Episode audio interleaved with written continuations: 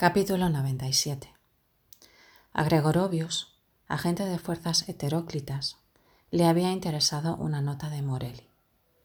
Internarse en una realidad o en un modo posible de una realidad y sentir cómo aquello que en una primera instancia parecía el absurdo más desaforado, llega a valer, a articularse con otras formas absurdas o no, hasta que del tejido divergente con relación al dibujo estereotipado de cada día, surge y se define un dibujo coherente que sólo por comparación temerosa con aquel parecerá insensato o delirante o incomprensible.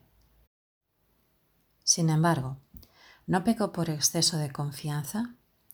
Negarse a hacer psicologías y osar al mismo tiempo poner a un lector, a un cierto lector, es verdad, en contacto con un mundo personal con una vivencia y una meditación personales, ese lector carecerá de todo puente, de toda ligazón intermedia, de toda articulación causal.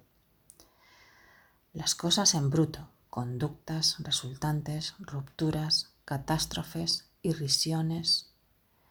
Allí donde debería haber una despedida hay un dibujo en la pared.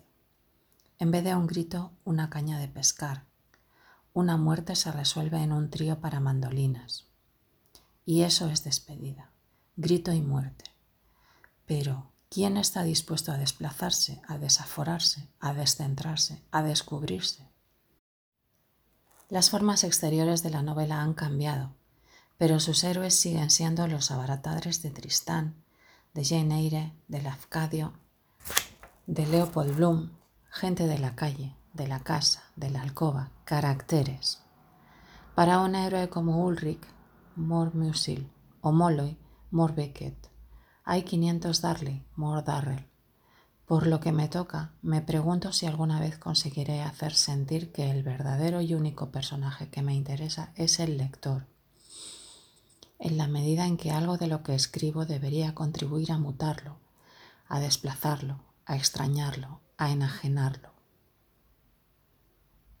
Pese a la tácita confesión de derrota de la última frase, Ronald encontraba en esta nota una presunción que le desagradaba.